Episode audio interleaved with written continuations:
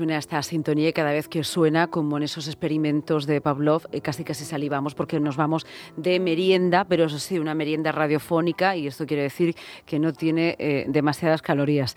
Está con nosotros Alberto Requena, buenas tardes. Buenas tardes. Efectivamente, Pavlov debió tener en mente las meriendas de Lucía. Esto no, nunca pensé yo que hubiera sido así, eh, más, bien al revés. Em, escuchamos esa sintonía que además es una composición hecha por el propio Alberto Requena para esta sección y nos encanta escucharla. Y además, cuando después de, de tanta actualidad, después de todo lo que nos circunda, vamos a pararnos a merendar. Yo ya he puesto el mantel aquí en la radio y es que además nos vamos prácticamente a un jardín nos vamos al jardín perfumado para hablar de afrodisíacos en literatura. Así que esto, vamos, que, pase lo que pase a nuestro alrededor, que ahora nos aposentamos en un margen de, que nos apetece un montón. Venga. Hoy prepárate que te voy a sorprender. Más. Siempre lo haces. Pues venga. Bueno, pues el marco de hoy es el Jardín Perfumado, que es un manual árabe mm. sobre el arte del amor escrito por el jeque Nezawi en Túnez en 1535. Es decir, con esto cerramos ese ciclo de las cuatro grandes obras del Decamerón, las mil y una noches, el Kama Sutra y el Jardín Perfumado, que es menos conocido, pero es eh, considerado como uno de los maestros de la literatura erótica y trata del sexo, como los otros tres también, con un elegante estilo poético y lo presenta en forma de relatos o parábolas. No es un libro de gastronomía, ya lo adelanto para los curiosos, pero sí que es verdad que la narrativa, eh, por un lado, tiene un propósito educativo como las, todas las otras, que, que con, con la cultura esta occidental las hemos demonizado, pero nacen con un propósito educativo era impartir eh, conocimientos y consejos sobre el amor, sobre el placer sexual, sobre las relaciones, etcétera, y se dirigen todas y esto también a entender mejor estos aspectos de la vida humana, que son aspectos de la vida humana, y utilizan historias como medio para transmitir esas lecciones que no están exentas ni de ni de carácter moral ni de carácter práctico. Por otro lado, eh, en, cada uno de ellos hemos relatado o hemos referido la forma de narrar, que es muy peculiar, y en este caso son relatos, eh, relatos y anécdotas que se pueden leer de forma independiente, pero que juntos forman un panorama sobre costumbres sociales de la época. Y evidentemente, en nuestro caso lo incorporamos y dedicamos atención porque son detalladas descripciones de prácticas amorosas, pero del uso de afrodisíacos y otros elementos, porque se entendía que potenciaban el placer. Mm, pero no olvidemos que al final, eh, a pesar del contenido eh, erótico, etcétera, pues, eh, no dejan de lado los aspectos éticos y morales relacionados con las relaciones amorosas. Y es la época en la que es, importante esto tenerlo en cuenta. Más de una vez nos hemos referido a lo difícil que es hablar del pasado desde el presente, sin estar en el entorno. Solemos juzgar, ¿no? Tener una mirada un tanto prejuiciosa con nuestro pasado, ¿no? Seguro, seguro. Mm. Pues nos, van a faltar elementos, siempre, faltan mm. Falta elementos de ayer, no nos, te quiero decir. Nos falta todo el, todo el contexto, sin duda alguna, ¿no? Claro. Sí, algún día hablaremos por, por el asunto de la inteligencia y la memoria, en tanto en cuanto la inteligencia lo que hace es saber descartar lo que no tenemos que memorizar. Y eso cada uno lo hace de una manera. Y por tanto, al final lo que recordamos y construimos cada uno es una cosa. Bien, pero en general, en la época en la que se escribe, hemos dicho 1535, es una época en la que la, la literatura impresa era prácticamente inaccesible todavía la tasa de alfabetización era muy baja y eran las historias orales y lo, las que prevalecían se contaban, ¿no? Y los manuscritos, hombre, jugaban un papel crucial en la difusión de las ideas y conocimientos, pero era minoritario el acceso. Y el jardín perfumado es un ejemplo de cómo la literatura puede servir a muchos propósitos, desde el entretenimiento, pero también a la educación y a, preservar los conocimientos culturales y las técnicas tradicionales, etcétera. ¿Qué vamos a encontrar en el jardín perfumado? Pues unos relatos desde el punto de vista de gastronómico, donde los alimentos, las especias, van a ser comunes con los orientales, concretamente con los que vimos en las mil y una noche.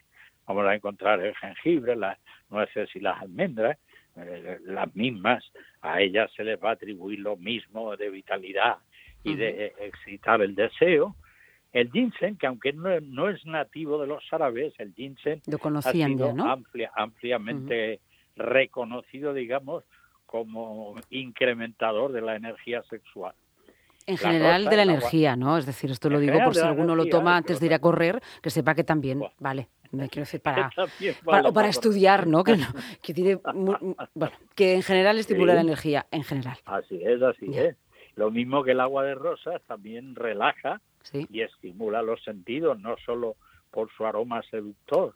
O el vino con especias, que aunque el alcohol está prohibido en la tradición islámica, pero el jardín perfumado lo menciona varias veces el vino medicinal, etcétera. Yo he querido, no sé cómo andamos de tiempo hoy, porque no tengo reloj a la vista, pero, si acaso. Venga, nos queda todavía en diez minutos y, además sonará el tuyo que tienes ahí detrás. ¿eh? Así que. Pues mira, eh, he construido un cuento, ah. un cuento precioso que, va que nos va a hacer merendar. Ay, por favor, esto sí que nos sorprende. ¿Es un cuento que has escrito tú para, para Onda Regional, para este, para este tramo, para la merienda? Se titula El cuento de Lucía en la radio. Mm, a ver, no quiero yo poner cara de censora, pero en una, en una sección donde vamos a hablar de erotismo y me dices que nos vas a contar Lucía en la radio, pues no sé, Alberto. bueno, dime escúchame, escúchame. Nuestros oyentes deben estar seguros sí que Lucía no sabe nada de lo que voy a No, no tengo ni idea y me gustaría volver mañana a mi puesto de trabajo también. Pues mira, en el corazón palpitante de la antigua Bagdad, donde los zocos bullen de vida y las mezquitas se elevan hacia el cielo azul, suenan los sabios y los poetas bajo la sombra protectora de las palmeras para contar historias que hacen volar el alma y soñar el corazón. Y entre cuentos hay uno que ha viajado a través del tiempo y el espacio, llegando hasta nosotros, envuelto en el aroma de jazmín y misterio de las noches orientales. Ese es el cuento de Lucía la radio.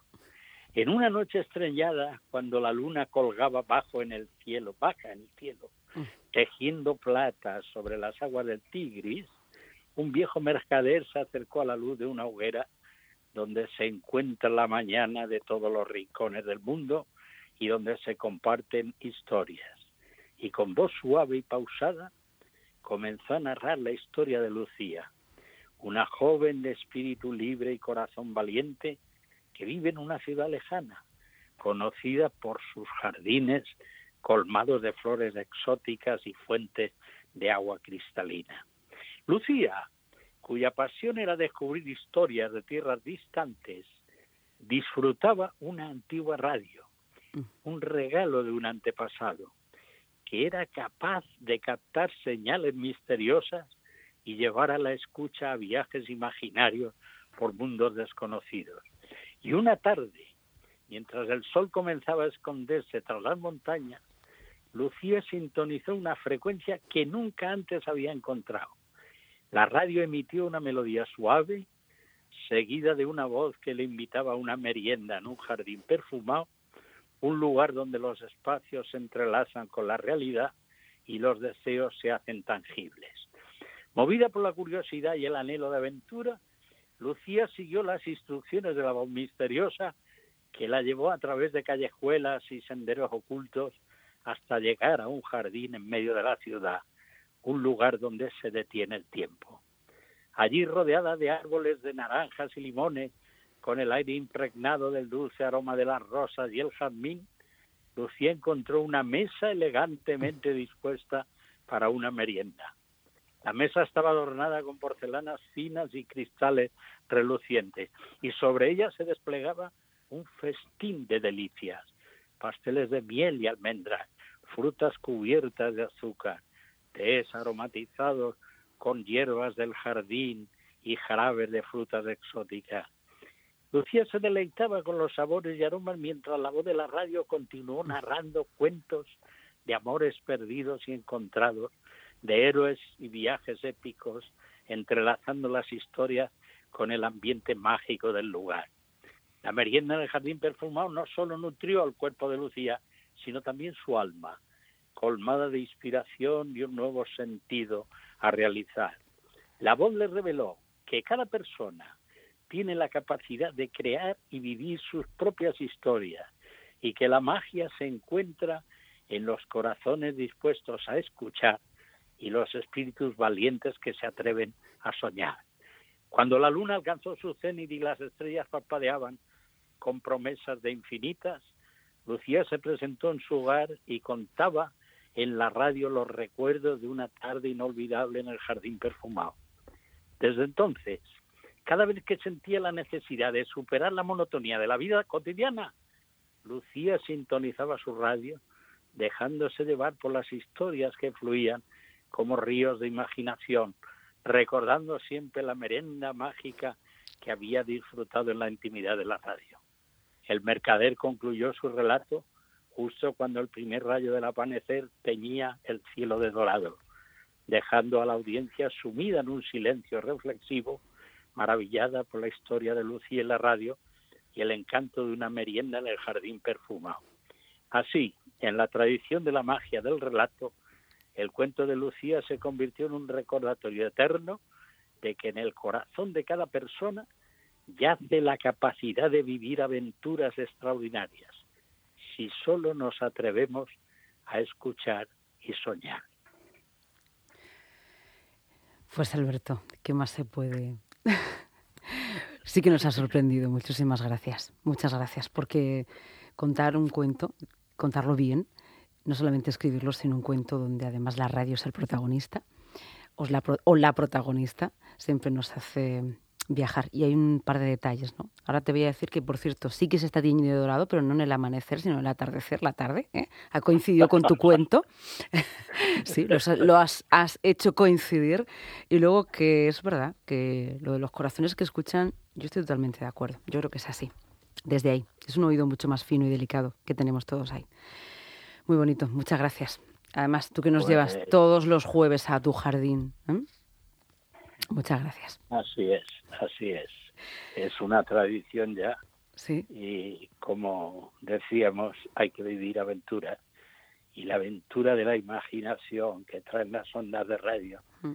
cuando una voz aterciopelada las acaricia, como es tu caso, se agradece porque no solo escuchamos, sino vivimos y soñamos, Lucía. Esa es la realidad. Pues igualmente, porque nos has llevado en tus diferentes secciones. Esto van a pensar los oyentes que nos estamos despidiendo, no, no, que va. Pero de vez en cuando sí viene bien contarse, ¿no? Hacer un poco de metarradio, ¿no? Alberto Requena, que llevas eh, muchos años con nosotros escuchándote y cada eh, alimento nos cuenta su intrahistoria. ¿eh? En este caso hemos hablado de, de afrodisíacos en toda la literatura, también oriental, y qué bien nos cuentas tus historias. Muchas gracias por este remanso y por esa intrahistoria de la radio. Amigo, un abrazo muy grande. Un abrazo grande, Adiós.